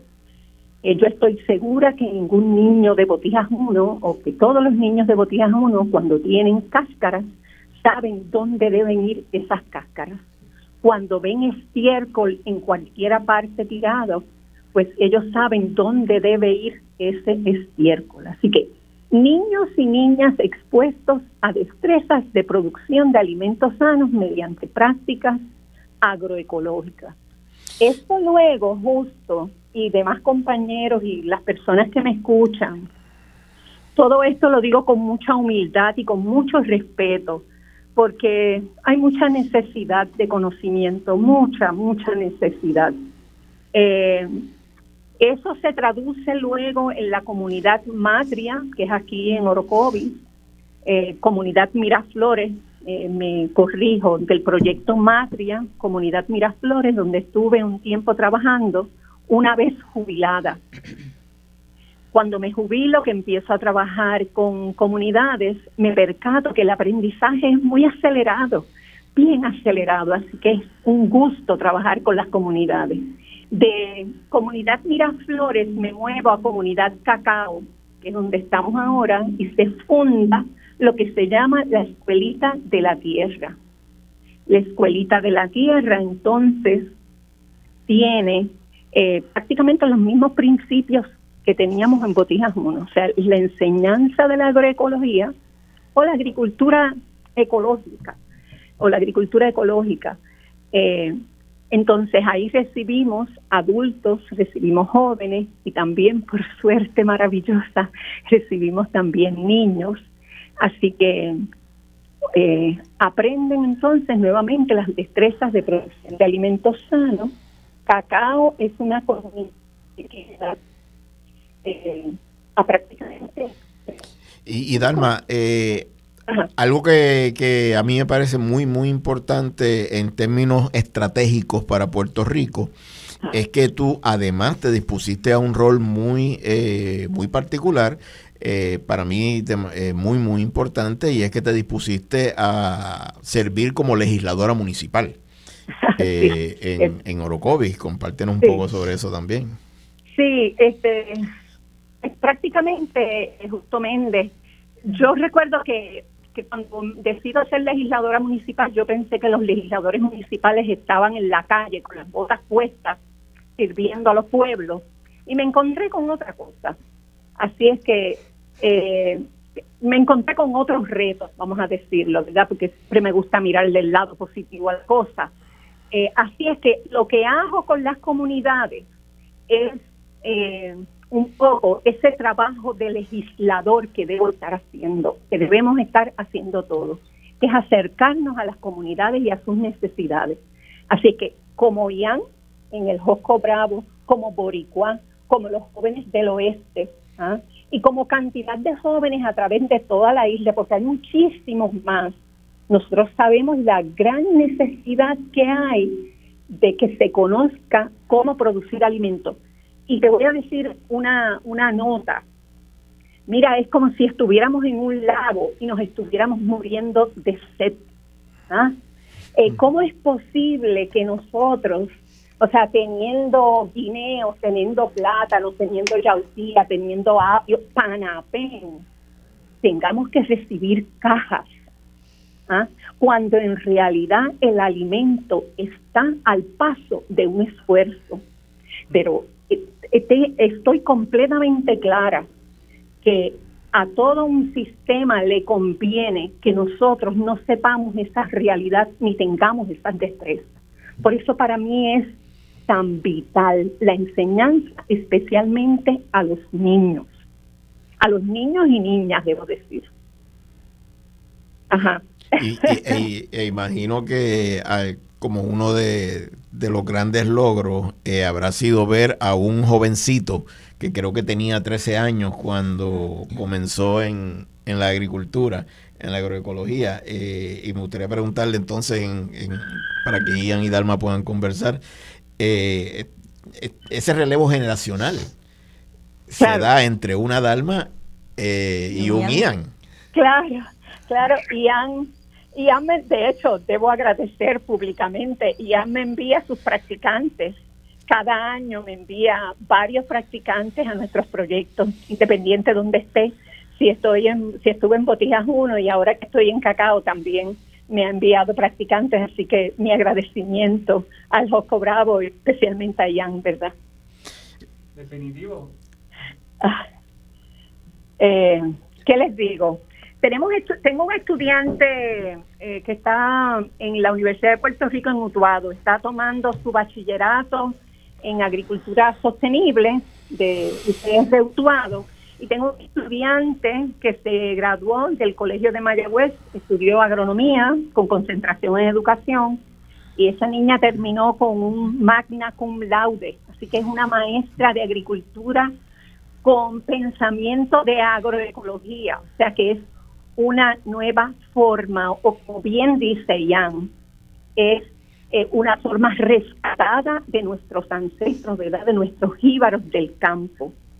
Eh, y hay cantidad de otros estudiantes relacionados en trabajos con agroecología. Mi hijo terminó agronomía también, fue mi estudiante. Eh, hay otra joven más de Barranquita que estudió agronomía. Así es que con esto debo decir que Pedagogía de la Tierra y la Escuelita de la Tierra aspiran, primero, que cada municipio tenga un proyecto de composta. Eso es sumamente fácil. Que haya agroecología en todas las escuelas, o si le quieren llamar agricultura ecológica, fantástico.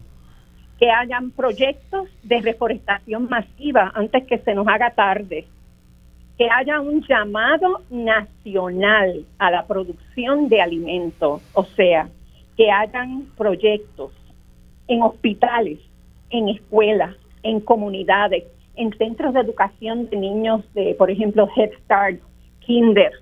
Eh, mencioné las cárceles, mencioné los hospitales y desde luego en cada una y cada cual de todas las escuelas. Así que, ese es nuestro llamado, ese es nuestro llamado. Como dice, saludos Dalma, como tú, has dicho, la, agricultura y, la enseñanza de la agricultura debería ser un derecho fundamental de todos. Eh, Dalma es increíble, Dalma es una maestra de vida.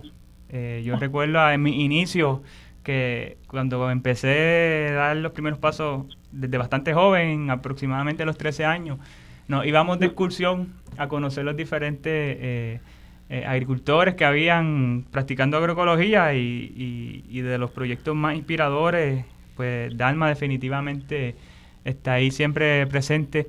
Yo digo siempre que Dalma es una prócer boricua viviente, que necesitaríamos como 10 Dalmas nada más para salvar a Puerto Rico completo. Tenemos 10 Dalmas y, y, ya conquistamos, conquistamos el país.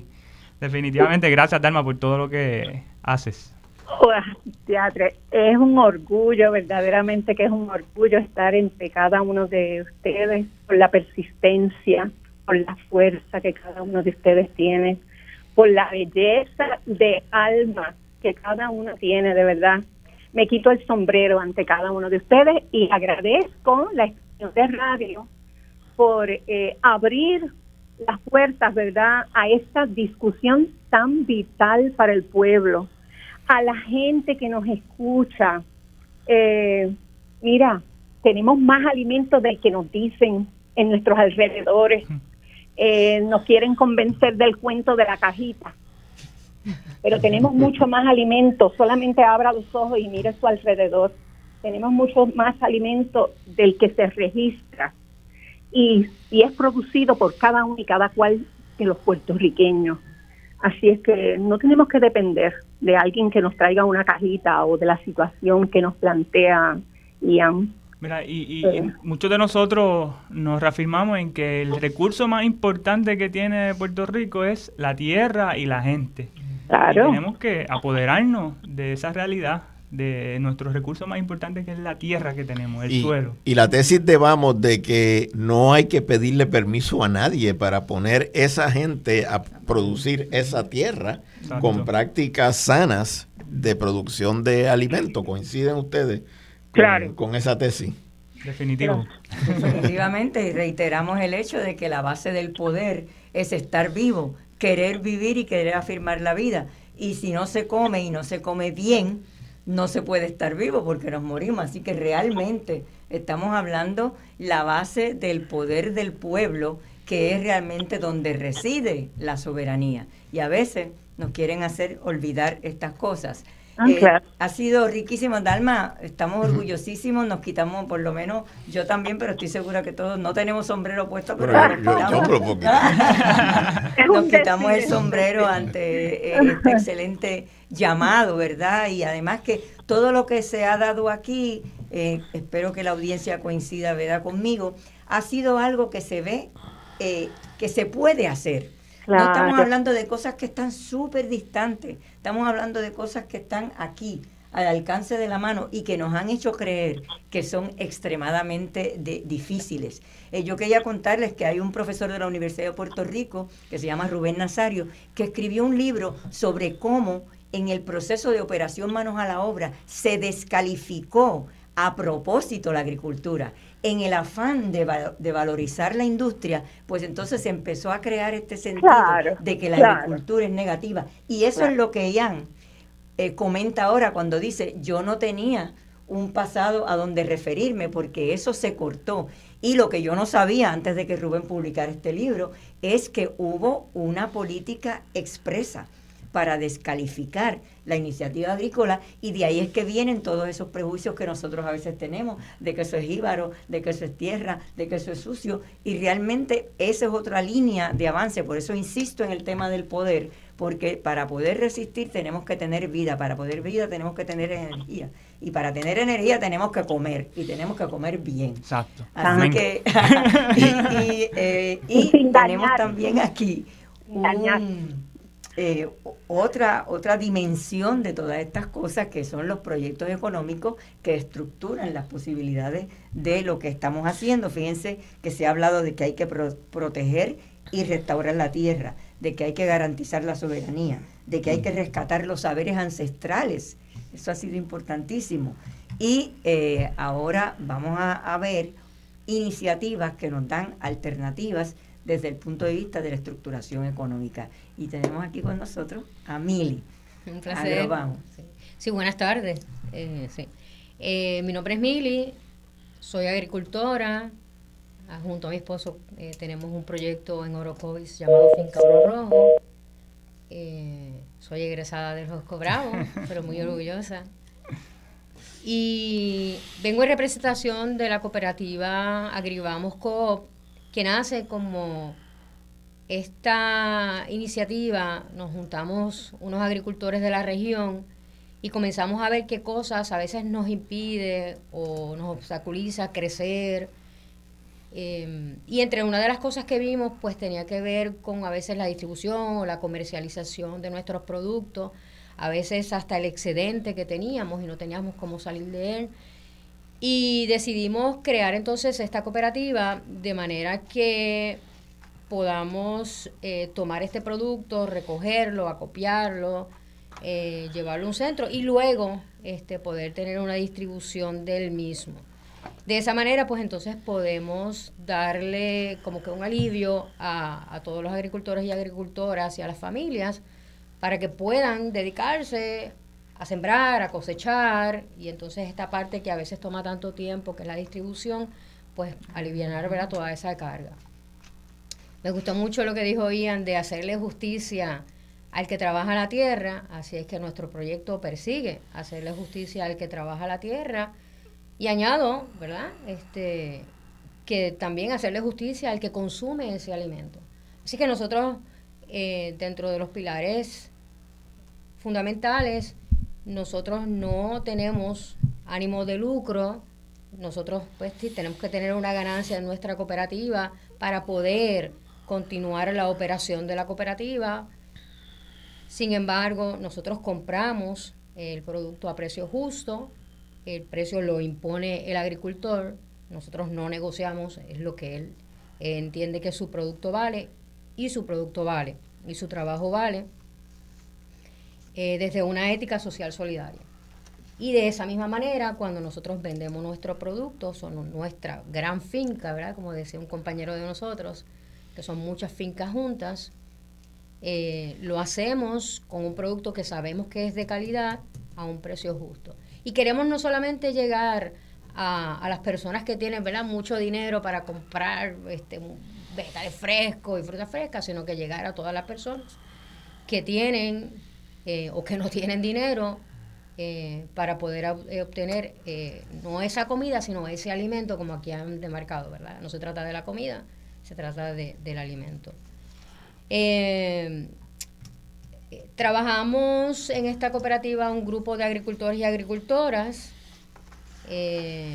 y si usted quiere unirse como agricultor, estamos buscando agricultores de la región. Ahora mismo tenemos agricultores de Orocovis, de Morovis, eh, de Aybonito y uno de Corozal. Así que si te quieres unir, puedes llamar al 239-0607. Ese es nuestro administrador Gerardo Torres. Pero también tenemos una página que se llama Agrivamos Coop y desde allí eh, puedes obtener información eh, y están también nuestra, nuestros números de teléfonos para llamar. Y algo muy importante, Miri, eh, Agribamos está en el interés de, promover las cajas de, alimentos.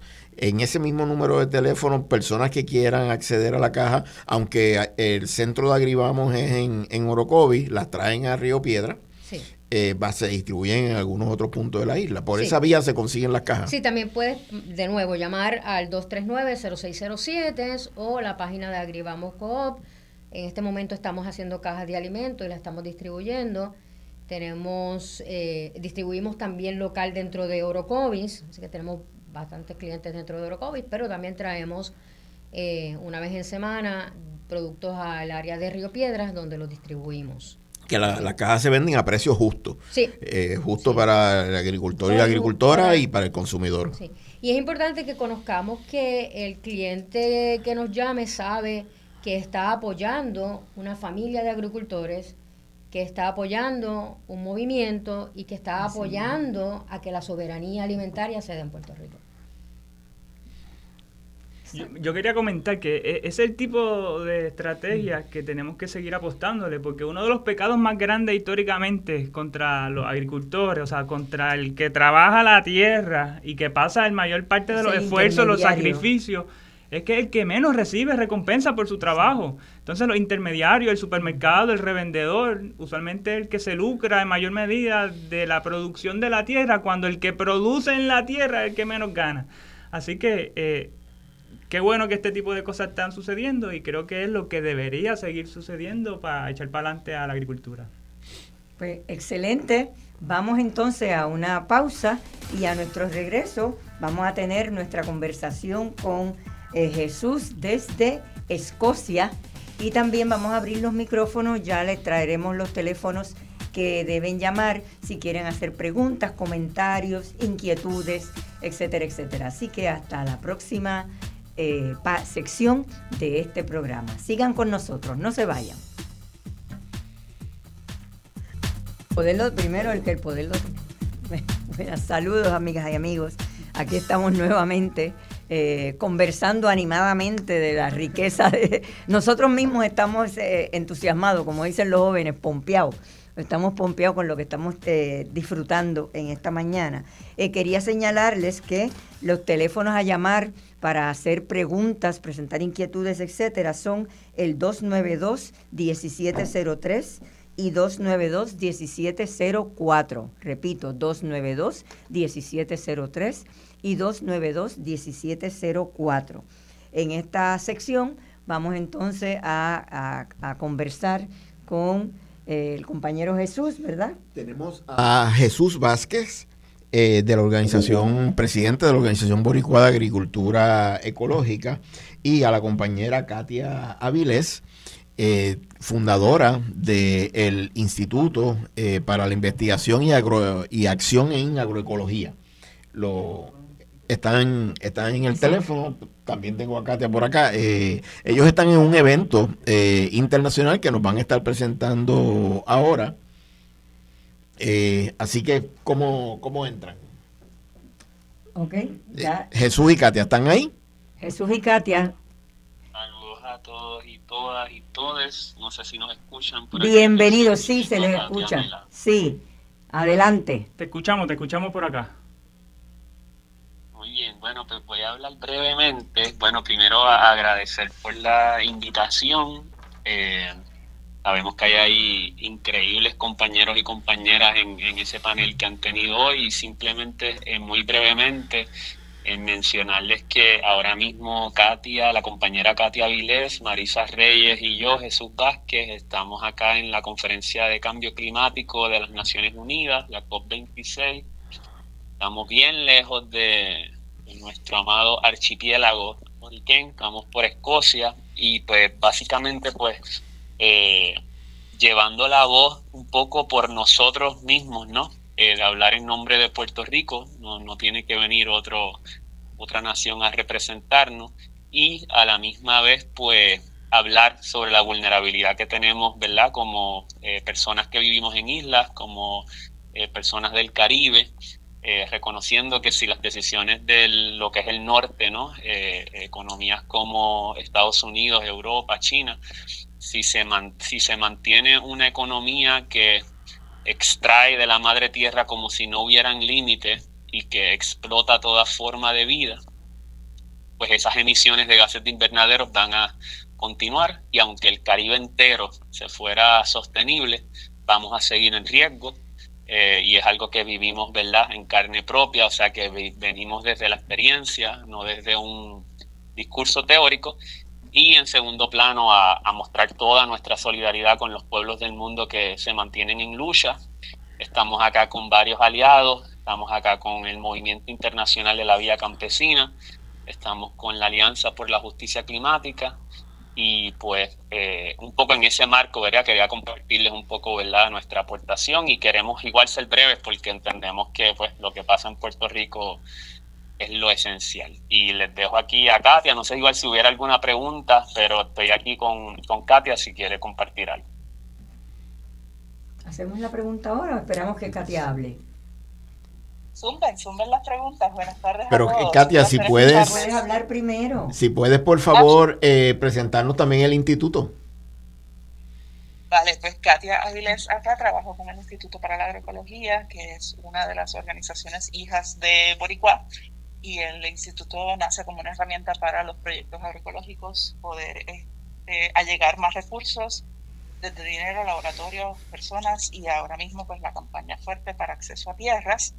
Y quería también este, puntualizar de lo que dijo Jesús, que además de las decisiones del norte que nos afectan, esta COP, o sea, esta reunión de las naciones por el cambio climático ha sido una de las más exclusivas y excluyentes en la historia y mucho más con un enfoque en los mercados, tipo cómo negociamos, cómo hacemos dinero de la crisis. Así que con más fuerte se hace y más necesaria se ha hecho en esta COP más que otros años la participación de los boricuas y muchas otras colonias de Estados Unidos, que por tener ese librito azul hemos podido entrar y participar y podemos entonces tener gente tanto adentro como afuera hablando precisamente y denunciando un modelo de agricultura que están empujando que lo que va a hacer es crear mayor dependencia en los países que más necesitados están. Así que por aquí estamos eh, trabajando desde adentro y desde afuera. Pues precisamente esa era mi pregunta, ¿verdad? En, ese contexto, ¿dónde son los foros en que ustedes han estado eh, presentando? Ya presentaron algunos de los aliados. Eh, es una especie, ¿verdad?, de contra, de, de, de contra conferencia, ¿verdad?, del cambio climático, donde hablan cómo ha sido recibido la, los planteamientos de Puerto Rico y señalarle que hubo un comentarista de radio popular que estaba diciendo que donde estaba la voz de Puerto Rico en ese, en ese encuentro en Escocia. Y yo quisiera, espero que, que, oiga que la voz de Puerto Rico está desde Boricua. Pero ¿en qué foros han podido hablar y cómo ha sido recibido eh, sus presentaciones? Ay, hermoso. Pues sí, definitivamente la voz de Puerto Rico ha estado acá. Hemos estado varios compañeros este, trabajando, algunos desde la semana 1. Ahora nosotros, nosotras nos vamos a integrar a esta semana 2. Son dos semanas de actividades.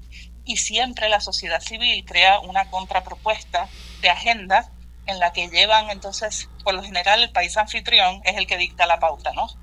De la COP, de lo que se conoce como la COP. Entonces, este, los movimientos civiles a nivel internacional se han organizado año tras año para hacer esa contrapropuesta de agenda que no esté controlada por los grandes intereses. Así que este año hemos tenido la dicha de tener gente dentro de la COP, tenemos entonces también gente participando de los eventos civiles, o sea, de la gente desde afuera, y hemos tenido la oportunidad de tener una buena representación muy nutrida en la marcha también. Este, la marcha fue espectacular a pesar de la lluvia y el frío y el viento.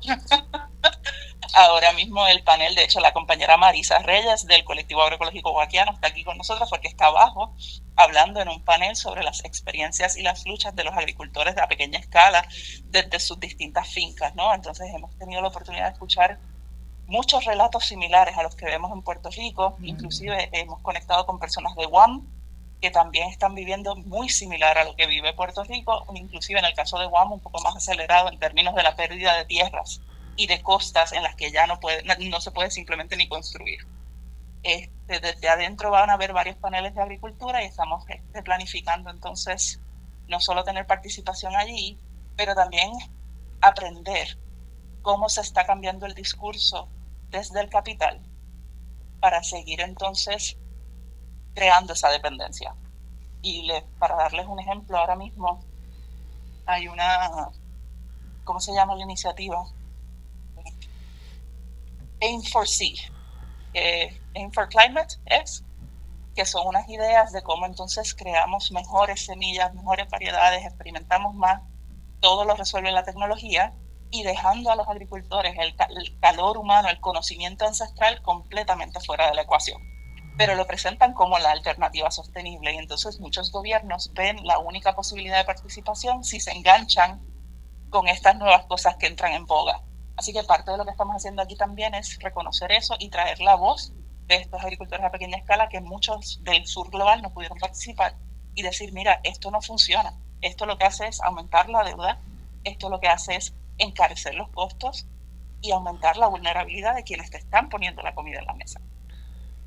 Así que en estas experiencias eh, eh, van a tener la tienen la posibilidad de recopilar muchísima información de carácter internacional que puede representar también nuevamente, como estamos en este camino de hacer un, de, de ejercer una soberanía proactiva, de decir, no estamos solos en el resto del planeta, hay gente que está con nosotros y quizás puedan pensar en hacer alguna actividad al regreso en que podamos también eh, conocer en detalle de esas experiencias internacionales tan importantes.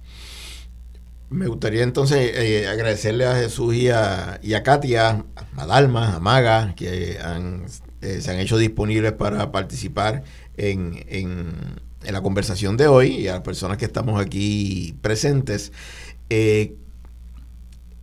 En la serie Construcción de Soberanía desde las bases comunitarias, donde queremos afirmar que construir nuestra soberanía es posible. No solo que es posible, sino que se está haciendo.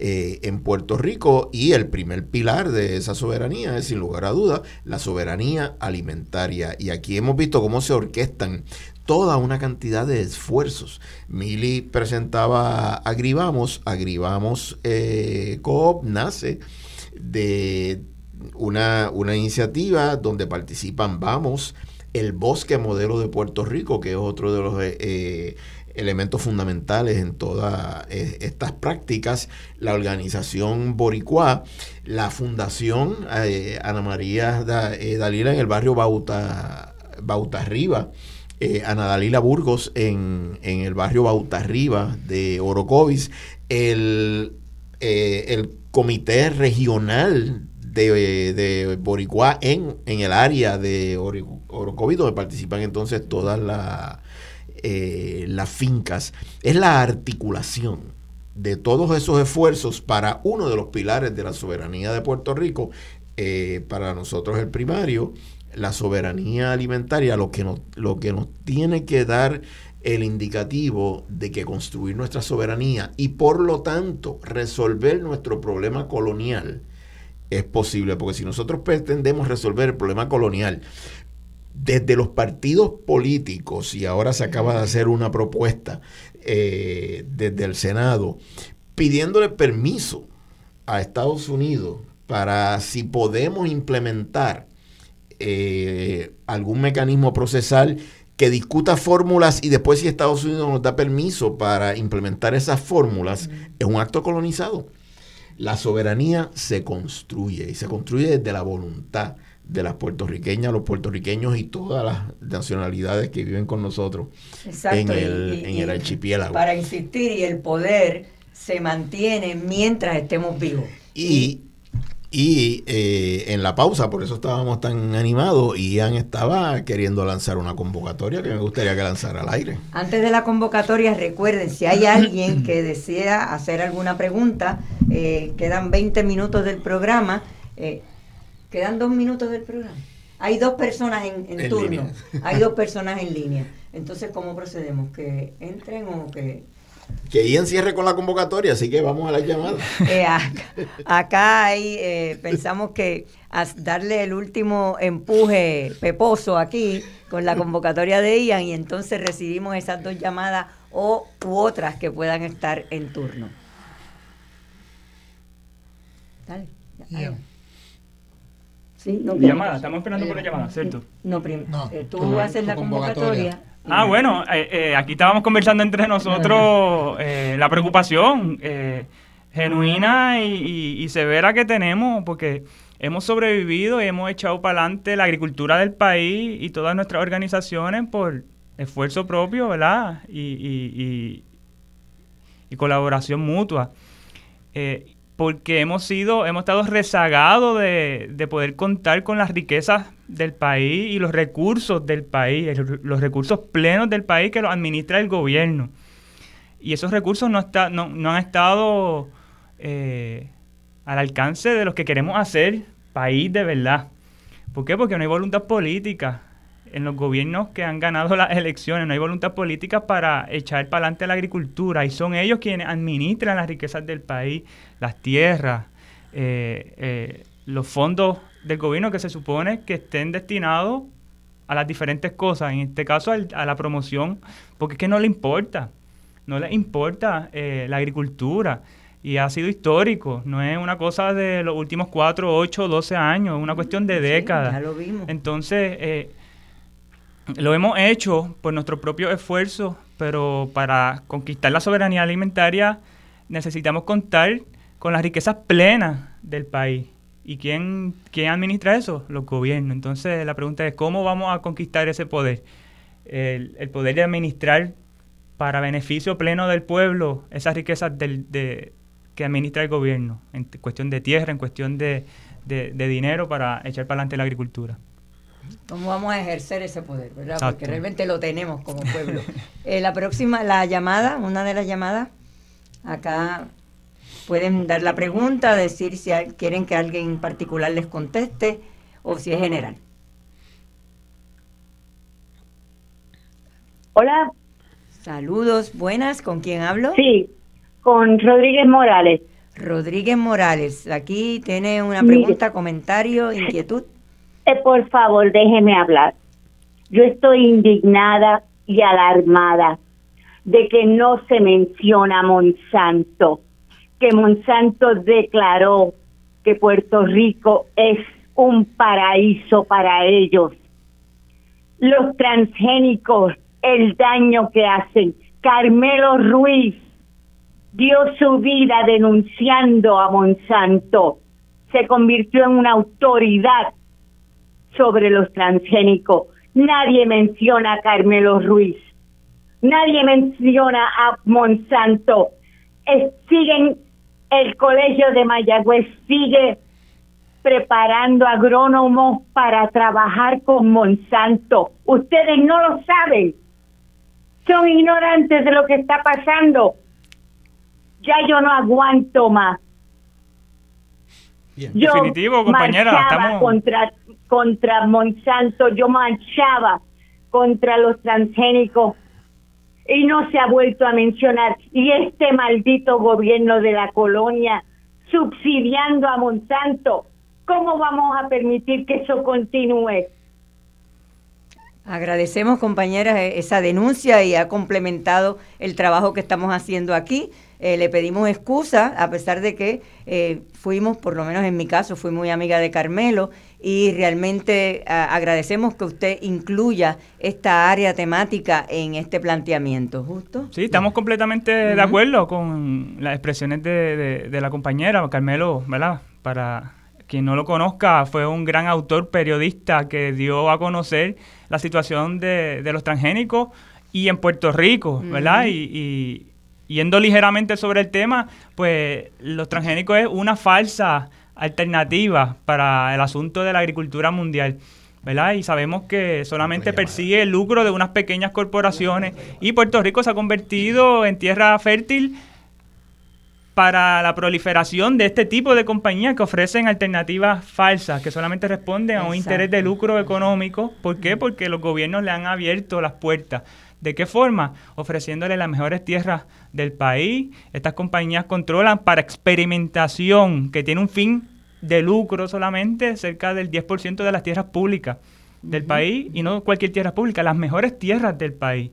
Eh, así que sí, definitivamente eh, eh, pues los transgénicos es un asunto importante a nivel mundial, más importante aún en Puerto Rico, porque tiene un rol protagónico Puerto Rico en el desarrollo de esta tecnología que sabemos que no ofrece ningún tipo de alternativa al hambre, a, acabar con el hambre. Sí, Y, el planteamiento de Monsanto para que la audiencia sea que nada santo con Monsanto, porque Monsanto realmente es una mala palabra en el sentido de lo que representa el futuro de nuestro, de nuestro territorio. Muchas gracias, eh, compañera, agradecemos su... Eh, su comentario y queremos que la audiencia también tome nota de su planteamiento. ¿Tenemos otra llamada por acá?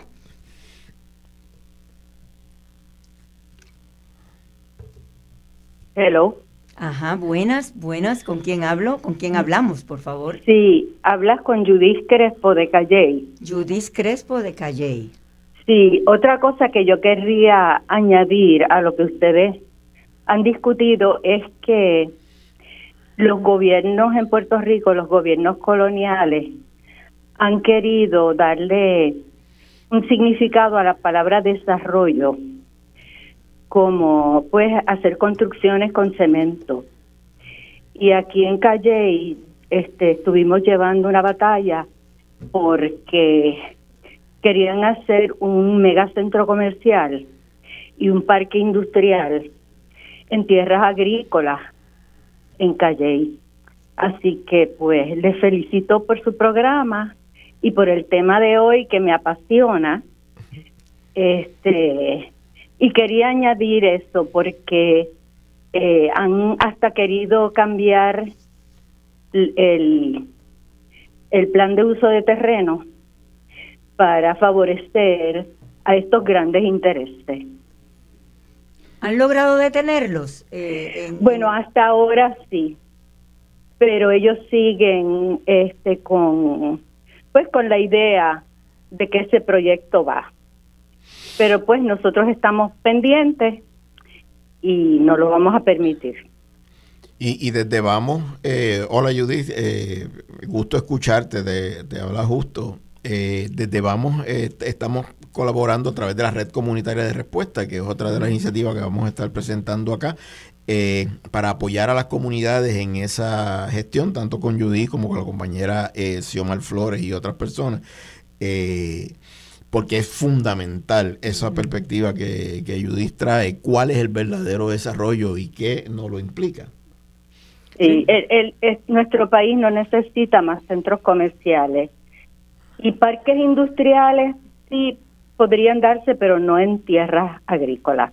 Bueno, los parques industriales están abandonados en todos los pueblos de la isla, que hay que rescatarlos. Lo que sí eh, para salvaguardar la futura soberanía alimentaria del país, tenemos que salvaguardar todas las tierras que tenemos ahora. Y si en el caso de que podamos sacar cemento de alguna para poder sembrar, hay que hacerlo. Así que es totalmente inaceptable en estos tiempos, cuando hemos perdido población, que estemos considerando tan siquiera eh, ocupar con cemento una pulgada cuadrada de tierra. Y para eso está el plan de uso de terreno que se tiene que eh, hacer valer que reserva más de 600.000 cuerdas de terreno para, para uso agrícola y las amenazas están ahí eh, latentes todavía, lamentablemente. Sí, sí, lamentablemente. Pues muchas gracias. A la orden. ¿Hay alguna otra llamada? Sí, hay otra llamada. Oh, Saludos. Sí, eh, este es José Díaz, estoy llamando desde Lancaster, Pennsylvania. Ajá, de Pensilvania. Wow, qué Sí, bien. Eh, eh, primero, gracias por todo lo que todos ustedes han estado haciendo por años y espero que lo sigan haciendo. Segundo, eh, desde la perspectiva del obrero agrícola, no hablo del campesino que produce y que tiene control de la tierra, hablo del obrero agrícola, el que necesita para recoger 5 o 10 cuerdas de ñame o hay tres cuerdas de café. ¿Cómo están bregando ustedes para atraer trabajadores y que tengan condiciones de trabajo justas y decentes y un ingreso razonable? Porque todos sabemos que hay una gran crisis tanto en Estados Unidos como en Puerto Rico con eh, el acceso a, a obreros agrícolas. Si me pueden abordar al respecto, se los voy a agradecer. Mira, eh, eh, una es súper fundamental dentro del concepto de lo que es la soberanía alimentaria, reconceptualizar un montón de cosas dentro de lo que es la, la- la agricultura. Eh, redignificar el labor, la labor de- del que produce, tanto del campesino como del obrero, como él dice, ¿verdad? Que es el asalariado que se contrata para, para trabajar eh, un espacio. Eh, hemos estado, bueno, se ha estado, la, los medios han estado visibilizando, han tenido una campaña mediática en torno a ese tema, de que supuestamente en Puerto Rico no hay quien quiera trabajar la tierra, pero hay que ir a la, a, a la raíz del problema. El tan solo hecho de que exista un salario mínimo agrícola que es inferior al salario mínimo federal ya nos da alguna... Es ¿Verdad? Y es bochornoso porque eso viene desde el gobierno eh, federal. Entonces, ¿cómo pretendemos que haya más obreros agrícolas cuando hay un salario mínimo que es inferior para los que trabajan la tierra? Estamos... eh, estamos ya de por sí degradando lo que es la labor de la, de, de la tierra, ¿verdad? Y parte de esa reconceptualización, que muchas de esas respuestas nos las dan otros tipos de organización, como son las cooperativas, pues es lograr definitivamente una mejor recompensa, tanto para, para el que trabaja la tierra, no importa quién sea, para el que trabaja la tierra, definitivamente tiene que obtener una mejor recompensa eh, para que tenga una vida digna. Si no hay vida digna de la tierra, no hay más nada que buscar. Y parte de reconceptualizar, ¿verdad? Hay una, y, y muchas veces son cambios trascendentales, radicales, lo que hay que hacer a la, a la conceptualización que se tiene en torno a la agricultura a la producción agrícola. Y, pienso, eh, disfrutando la experiencia que ha sido este programa, que se impone el que nos juntemos eh, en una especie de conferencia, eh, seminario, diálogo sobre la construcción de la soberanía alimentaria en Puerto Rico. Que nos juntemos todas estas distintas fuerzas que se han manifestado aquí hoy y todas las adicionales que existen eh, en Puerto Rico. Eh, así que es una convocatoria que, que creo que sí impone que lancemos eh, para llamar a todas estas organizaciones. ¿Esto es quién? Katia. Katia, ok. Eh, sí, la compañera Katia quiere añadir algo. Siguen Ajá, desde pues, allá, desde, Qué bueno, desde Escocia. rapidito, porque con esta convocatoria y con esa llamada de, la- de otra parte del planeta, eh, vamos a cerrar este, este programa y yo sé que la audiencia tiene que estar contentísima con lo que hemos traído aquí. Pues Katia. mira, este rapidito, ¿me escuchan? Sí. Vale, pues nada, quería este tomar sobre el asunto de la, de la memoria de Carmelo, precisamente porque sabemos y reconocemos el gran valor de Carmelo Ruiz Marrero en nuestras vidas y en la historia de lo que ha sido retomar la agricultura para los pueblos en Puerto Rico. Se creó un fondo Carmelo, que es un fondo de investigación, porque de lo que él nos enseñó, lo más crucial es la necesidad de información clara y que se pueda transmitir de manera concreta y concisa al pueblo. Entonces, una de las cosas que tenemos en ese fondo Carmelo ya se dio la primera este, subvención sobre el manejo colectivo del agua. Hay otra subvención que ya se salió para mejorar las semillas desde las fincas de nuestros agricultores. Y precisamente por esa necesidad de información hay una investigación corriendo sobre las necesidades de los obreros agrícolas, porque no somos nosotras los, las que podemos decidir qué es lo que los obreros quieren o no quieren. Ellos y ellas nos tienen que decir. Así que está, esas dos cositas están corriendo y quería como que atenderlas porque fueron esas preguntas puntuales. Gracias por la oportunidad. Gracias, Katia. Y definitivamente con la convocatoria que acabamos de hacer aquí y con esa maravillosa noticia en que sí, en Puerto Rico, aunque quizás eh, no lo habíamos mencionado aquí, se le está dando seguimiento a esa maravillosa labor que hizo eh, Carmelo y a la denuncia de Monsanto, pues terminamos este programa de la serie Construyendo Soberanías desde las iniciativas comunitarias, hoy con la soberanía fundamental que es la soberanía alimentaria, porque es la base de la vida y la vida es la base del poder. Muchas gracias y hasta la próxima. Será Economía Solidaria. Economía Solidaria, agradecerle nuevamente a Marcia Rivera la oportunidad que abre en lo que ha terminado en una convocatoria sobre la construcción de soberanía alimentaria en Puerto Rico. Alimentaria. Muchas gracias.